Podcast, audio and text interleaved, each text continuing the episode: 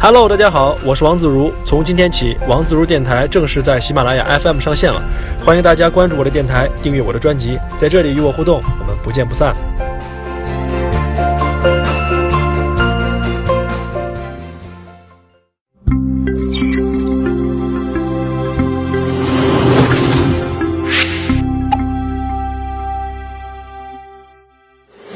好大家好，跟大家在这儿聊聊科技圈里边的大事小情和我自己的一些科技感悟。那么作为第一期呢，我们先从科技界里边的邪教讲起啊。那么在这个圈子里边，能称得上邪教的，也就只有两家公司，一个呢是苹果，第二个就是索尼。但是如果你要排资论辈的话，索尼那可是苹果的祖师爷和启蒙老师啊。那么对于我们这些消费者来说呢，索尼更是不可代替的。那么他曾经做出了很多黑科技的产品啊。那么在我的中学时代，谁要是能带个 Walkman 上学啊，那可真的是比现在的 iPhone 要拉风太多倍了。熟的不熟的全都过来给你蹭一下，换个磁带都得上讲台，真的是这样拉风。但是作为一个英语专业出身的人，我甚至很长时间之内啊都不知道 Walkman 原来是一个品牌名，我一直以为它就是随身听的意思，就好像汽车就等于 car 是一样的。那么索尼创造出了这么一个产品名，竟然被收录进了牛津词典里面，可见其影响力啊。那么除此之外，像什么 MD 啊、PS、PSP 啊，这些都是我们曾经梦寐以求的产品。那么说索尼引领了一个时代的消费电子产品趋势，这个是绝不为过的。但是曾经如此炸裂、领先全球的公司，现在在我们的生活当中已经越来越少了。索尼也不再是那个全球最酷的科技公司了，年轻人也不会再为它的产品而痴狂。那么有一个挺逗的微博啊，叫做“今天索尼破产了吗？”每一天就发布同一条内容，叫做“并没有，并没有，并没有”，周而复始。那这个博主呢，当然是在恶搞了。但是其实你仔细想一下，为什么今天没有人发苹果破产呢？证明索尼今天确实已经和一种消极的情绪联系在了一起。我们还真怕啊，哪一天这 PO 主真把它发成了“今天破产了”，那可真就出事儿了。那么，作为一个我们这一代影响很深的品牌，今天就和大家讨论一下索尼这个超级大企业的基因到底在什么地方，看看是哪些特质让它曾经站在了这个时代的浪尖上，那么又有什么样的原因让它逐渐没落呢？啊，那我们今天第一个关键字叫做技术导向。索尼是一九四六年景深大和这个盛田昭夫联合创办的。他们俩就是典型的理想主义的 geek 加上实用主义的商人的组合体。那么这个组合呢，很像沃兹和乔布斯当年的这个搭档。那么景深呢，原来是这个呃前电子时代的沃兹啊。那么这个盛田昭夫就很像乔布斯，而且乔布斯自己也说过，他自己最崇拜的商人就是盛田昭夫。所以说，将景深和盛田两个人结合在一块儿的是他们两个共同对于技术的痴迷。那景深大呢就不用说了，他是从小就喜欢电子产品，拆拆修修啊，研究里边的原理。盛田昭夫呢，他在创创办索尼之前是一个非主流的富二代，啊，他能对那些发出声音的电子元器件一直有着非常浓厚的兴趣，加上家里条件呢确实不错，所以他才有机会接触这个电唱机之类的这种产品。他中学时代呢就曾经组装过一台电唱机和无线接收器，所以这件事儿告诉我们呢，几十年以来啊，HiFi 一直都是只有富二代才玩得起的东西。景深大和盛田昭夫他们两个能相识啊，是因为工作的关系。二战时期呢，他们同在一个导弹的研究小组里面啊，一起共事。那么日本在二战期间呢，它一切的活动主题都是为了提高这个生产效率和为战争服务的，所以这两个人呢，志不在此。啊，这两个人在这里边工作呢，就感觉非常压抑，生不逢时。所以说，当年日本天皇四五年宣布投降的时候，这个景深和这个盛田两个人其实并没有感觉多么悲痛啊，反倒是有一种如释重负的感觉，暗自还觉得很轻松啊。由此也能看得出来啊，当时能干得出神风特工队这么疯狂的日本啊，国内也还是有像景深和盛田这么清醒的人。战后第二年，景深和盛田两个人呢就创办了索尼的前身，叫做东兴通信工业株式会社，后来更名为索尼。那么景深大呢，在给这个索尼的成立宣言上，呃，是这么写这个公司的愿景的：他要建立一个提倡自由豁达精神的理想工厂，使每一位技术人员都能保持一种在梦想中心自由驰骋的心态，啊，将自己的技术能量最大限度地发挥出来。你听听，你听听，这简直就是给技术人员写的一封情书啊！翻译过来就是技术宅们，赶紧来我的工厂里边快乐地玩耍哈。那这个宣言呢，其实展示了景深大自己作为工程师非常纯粹的一面。那么科技相对论，凡事都有两面性啊。作为一个好的企业的管理者，不能只考虑自己想要什么，利润呢、市场啊、可行性这些东西都必须要纳入考量范围，这样企业才能生存下去。你都活都活不下去，怎么能谈情怀呢？但是景深大在这方面，呃，考虑的非常少。他这一生呢，有一个最大的骄傲，就是这个特立龙彩色显像管，这是一个非常典型的例子啊。呃，这个技术很厉害，但是呢，也几乎啊，曾经让索尼陷入了一个万劫不复的境地。它的研发过程长达七年啊。一九六一年的时候，景深大去参加一个贸易展览，结果就邂逅了当时很先进的叫做山控彩色显像管啊。那么盛田昭夫呢，本来都已经拿到了这个显像管的生产许可了，但是景深大这技术技术宅的这个轴劲儿上来了，就是说我非得自己研发一个出来。结果这一研发就是三年，到了六四年的时候，他才生产出第一个可用的生产样品。可惜啊，这个良率低得吓人，一千个里边只有两三个能用。你别说是千分之二三，就哪怕在今天是百分之二三十的良品率，任何人也是不敢投量产的。这个时候最明智的干法就是你先改良技术，提高良品率，然后再投产。但是景深大的工程师思维一上来呢，就有一种很奇葩的信念，他说，就只要如果你能生产出一个可用的样品，那量产都不是事儿。所以说他坚持一定要一边生产一边改良技术。所以在景深大这么一任性，就让公司付出了巨额的亏损。咱们来算一笔账啊。当时生产出来这个彩色电视机，它要卖二十万日元，那么生产成本呢，则超过了四十万日元。那么按照当时的汇率来换算的话，它一台就要亏损五百五十美元，这还不算上研发和宣传的投入。五百五十美元什么概念？七十年代的日本三口之家每个月的平均存款也就是七百美元，所以说赔钱卖产品这事儿还真不是互联网时代的产物。索尼几十年以前就开始这么干了啊。所以这个期间，索尼总共卖出了一万三千台左右的这个彩色电视机，大概亏损了七百一十五万美元。这对索尼当时的体量来说，几乎可以说是致命的了。而在历史上，可不止索尼一家这么干过。这种技术上的偏执都是不持久的，会给公司带来巨大的经济负担和压力。比如说，曾经辉煌一时的贝尔实验室，它最巅峰的时候是八九十年代，投入简直高的离谱。但是真正的商业转化率几乎为零，所以说就算是贝尔实验室有很多了不起的发明，后来 AT&T 的新 CEO 也是忍痛砍掉了贝尔实验室大部分的工程师，这是没办法的事情。所以说看到这种局面之后啊，这个盛田昭夫就找景深大聊了，他说：“哥们儿，咱咱们再这么整下去，公司就破产了，呃，要么放弃，要么就找到改良方案之后咱们再量产。”所以景深大最后决定亲自带队来研发这个新的显像管。难能可贵的是什么呢？在这种情况之下，盛田对于景深还是体现出来了非常深厚的信任和尊重啊。所以作为一个创业者来说，这一点我们能看得出来啊。这个找到一个靠谱的合伙人，对于公司来说是多么的重要。结果景深大呢不负众望，还是把这个问题解决了。所以特里龙后来的日子里边，给索尼带来了巨大的收益和技术声望。他将整个电视的显示水平直接带上了一个新的台阶，就像是当年的 iPhone 四的 Retina 屏幕一样啊，一举成为了当时的行业标杆。所以说，这是索尼旗下对世界影响力仅次于随身听的第二大技术发明了。成功归成功了，我们从这个研发案例当中能看得出来，索尼对于技术啊，它是有一种啊压倒一切的这种偏执的倾向。所以这使得索尼有很强的技术基因。那么就像我们的节目名字一样，万事万物都是相对的。索尼在技术上的偏执，在后来也付出了巨大代价。因为后来的历史证明，消费电子领域里面，技术并不能解决一切。第二组关键字就是颠覆性和差异化。我看到过一种说法啊，说索尼的衰败原因之一是美国人擅长颠覆式创新，而日本人擅长循序渐进的这种迭代和精工，所以索尼竞争不过美国企业。这么说的人呢，顶多是形容了一种历史结果，他根本不了解问题的本质。呃，如果你了解索尼一路走来的历史的话，你就发现颠覆这两个字是深入骨髓的。啊，索尼是少有的一家公司啊，他非常喜欢以一己之力去强推动一种新的技术标准。啊，这样的例子啊不胜枚举。那么比较正面的例子是早年的 CD。那么最开始，一九八二年的时候呢，索尼和飞利浦共同推出 CD，但是因为当时 CD 机实在太贵了，换算成人民币可能要小一万块钱。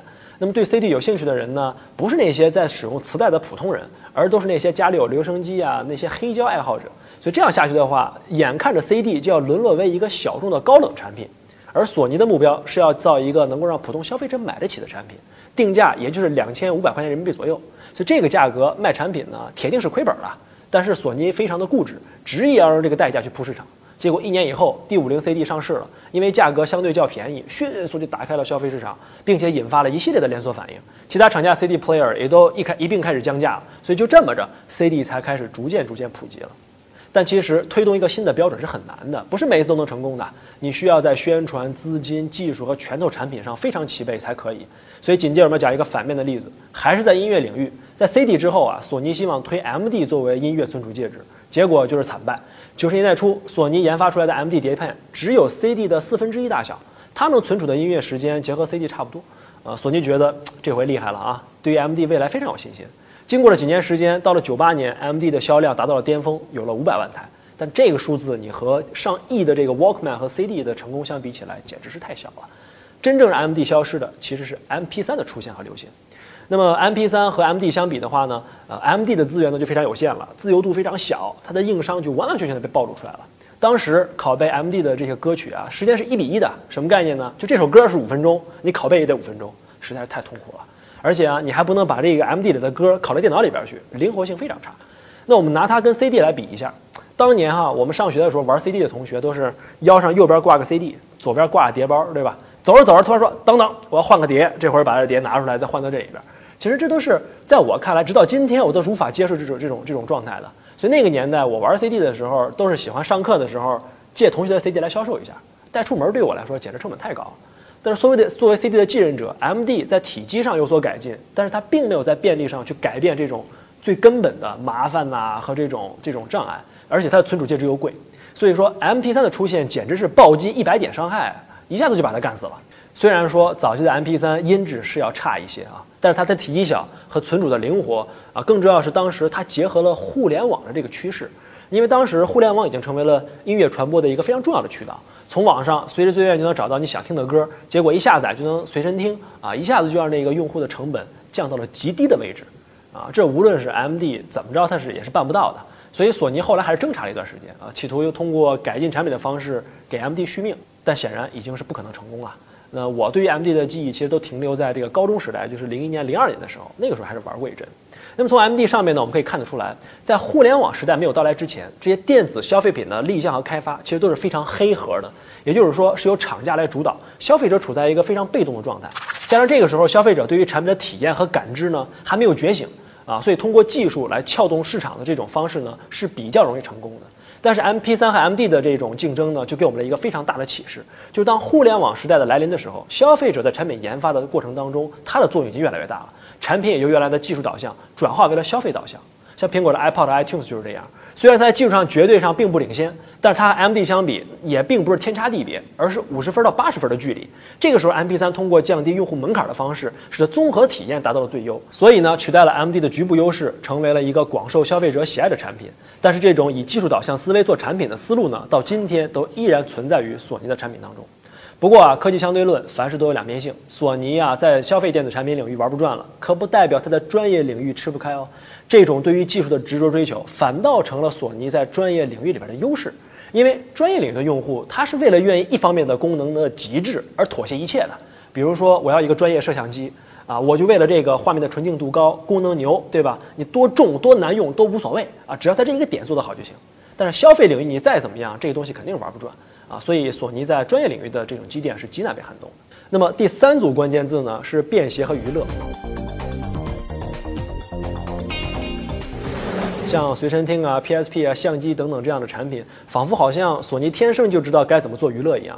其实并不是这样啊。索尼研发出来的第一款产品实际上是电饭煲，当时战败的日本百废待兴，吃饭是最大的问题。原来的这个三菱重工啊，率先研发出了世界上第一个电饭煲。随后景深大就设计了一个可以自动断电的东西，这个电饭也是电饭煲哈。但这个想法其实在当时看还是非常超前的。可惜靠这个干湿度去判断这个电源的设计呢，对于大米的质量要求非常高。像战后的日本，普通人哪有条件吃那么好的大米啊？所以这种电饭煲因为太超前，所以失败了。之后索尼就很少再做白色家电了，他们就将视野转向了这个影音娱乐。你别忘了啊，盛田早年就是玩 HiFi 的富二代，对吧？所以索尼最鼎盛的时期研发出来几款经典产品，几乎都和声音和图像是有关系的。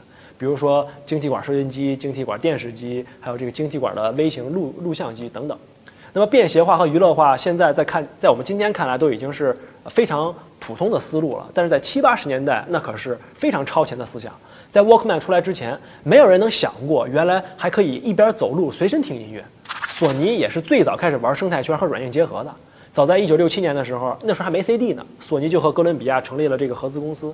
后来把哥伦比亚唱片公司收购了，再后来索尼又收购了哥伦比亚三星影业，再后来就没有后来了。呃，就是乔布斯啊，也是到了21世纪也才开始走上这个软硬结合的套路。实际上，盛田昭夫早在去年上世纪六十年代就有这么玩过了。可惜索尼是起了个大早，赶了个晚集。现在的很多这种软硬件的资源空有一堆优势啊，但是没有办法很好的整合。上面呢，我们说了三组关于索尼的关键字，其实都是讲索尼产品上的特点。总结起来，第一个就是强烈的技术导向和、工程思维；第二就是喜欢强推自己的标准；第三就是在影音和娱乐方面积淀非常深厚。你回想过去啊，其实这些都是索尼创立之初就存在的特质，也就是我们所说的企业基因。当然，凡事都有两面性。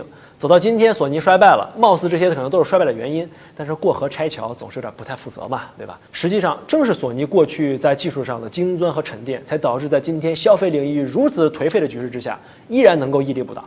你走进任何一家大的广播电视台，索尼的产品依然是随处可见了。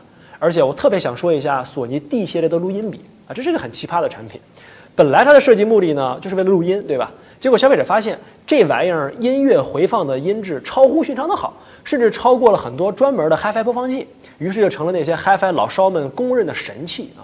索尼这是一不小心就露了个杀招，所以我们仔细想想看，这些产品其实都不是给大众用的。索尼在技术驱动的年代里边遗传下来的基因，在今天一个消费导向的时代里面，很难再切中消费者的要害了。而这种基因使得索尼不习惯于从消费领域的角度去思考产品的设计。这就很容易解释以现在一个很奇怪的现象：索尼可以造出世界上最好的感光元件，但是却调不出最好用的手机相机。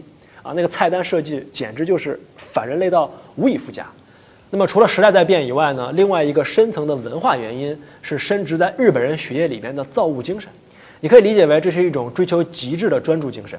啊，日本人认为，呃，它应该渗透在产品从无到有的每一个细节里面，比如说研发、制造、出厂，每个过程都得精致。啊，所以当年乔布斯去索尼工厂参观，对于他的整个管理也是赞叹不已。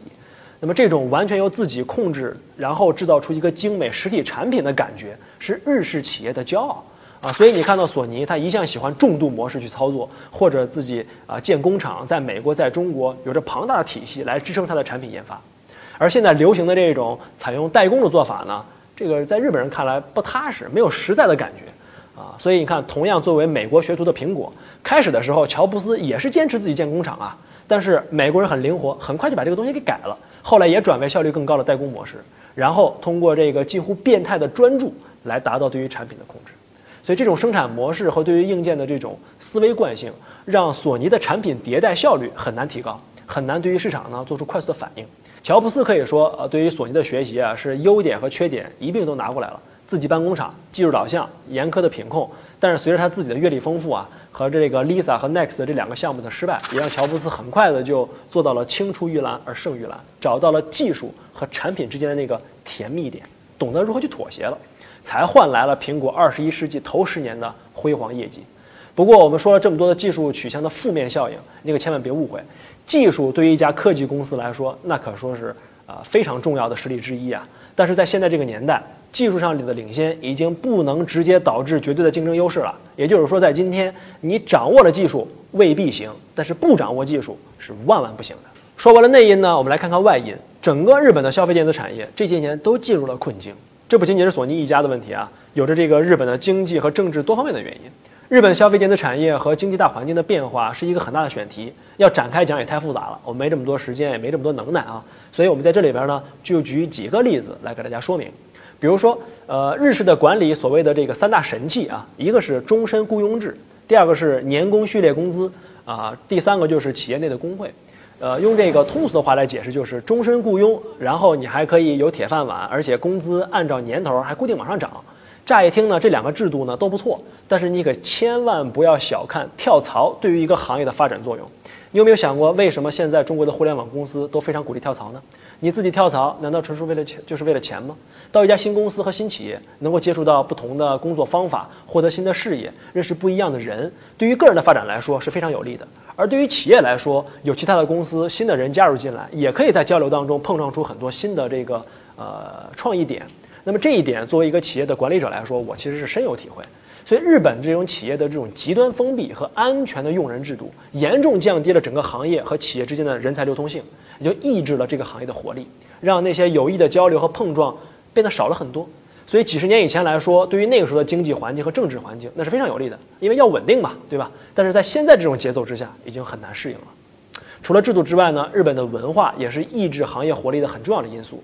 日本文化氛围对于失败是非常不包容的，比中国还不包容啊！失败者通常是被别人看不起的，那么这种对于创业者来说的不宽容，就导致呃创业失败以后，你再去大公司，你的起点不升反降啊，而且 VC 投资的时候也非常看重你的这个过去的经历啊。那么最近这几年，日本非常新兴的一家公司叫 DNA，它的创始人叫南厂智子，其实他已经是一个非常成功的创业者了。就算是他初期的时候，亲戚听说他要创业，都说智子小的时候是个挺聪明的孩子，怎么现在脑子勺了跑去创业呢？你看看这种氛围，对吧？到今天这个氛围没怎么改变。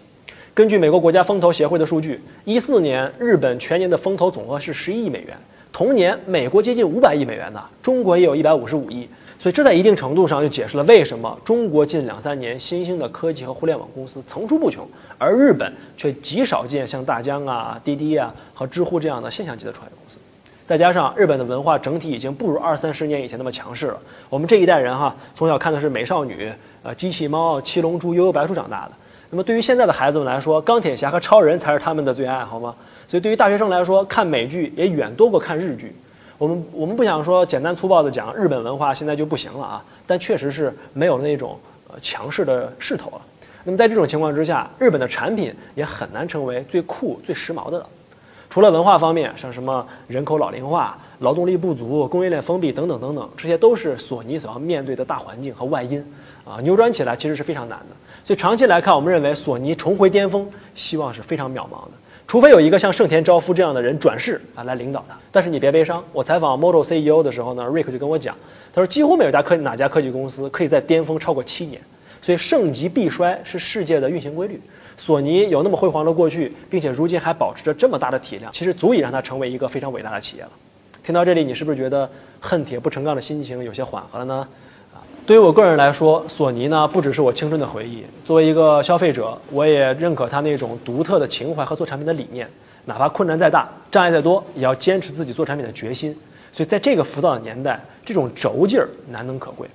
说真的，你们有没有一种感受啊？这个电子产品的发展趋势已经非常明确了。未来很有可能，我们的影音娱乐、信息推送、个人记录、生活助手、健康监控等等等等，都会在一两个高度同质化的产品上去完成。而且很有可能它的这个完成质量都很高，都能做到八十分以上。比如说手机，啊，他们可以让你感觉不到这些科技的存在。但是我们为了这些进步喝彩的同时，我的内心其实隐隐的是有些抗拒的，因为这会让我们觉得科技变得非常的平庸，变得司空见惯，变得不再那么酷了。啊，我希望在人们都对白开水似的科技习以为常的时候，依然有一家公司能让他们的产品然后摆在众人面前说，看它能够重新定义你对音乐的理解。这其实是我自己作为一个极客的一点点小幸福吧。索尼就是在用用心在做这样的产品，所以对我个人来说，我希望每一天刷微博的时候都还能看到那一句并没有。好了，这期的科技相对论呢就到这儿。我们聊了索尼这么一家企业所经历过的兴衰和风雨，难免有些沉重啊，历史感有点重。下一期我们就聊一聊这些年风头正劲的特斯拉。科技相对论，我们下期再见，peace。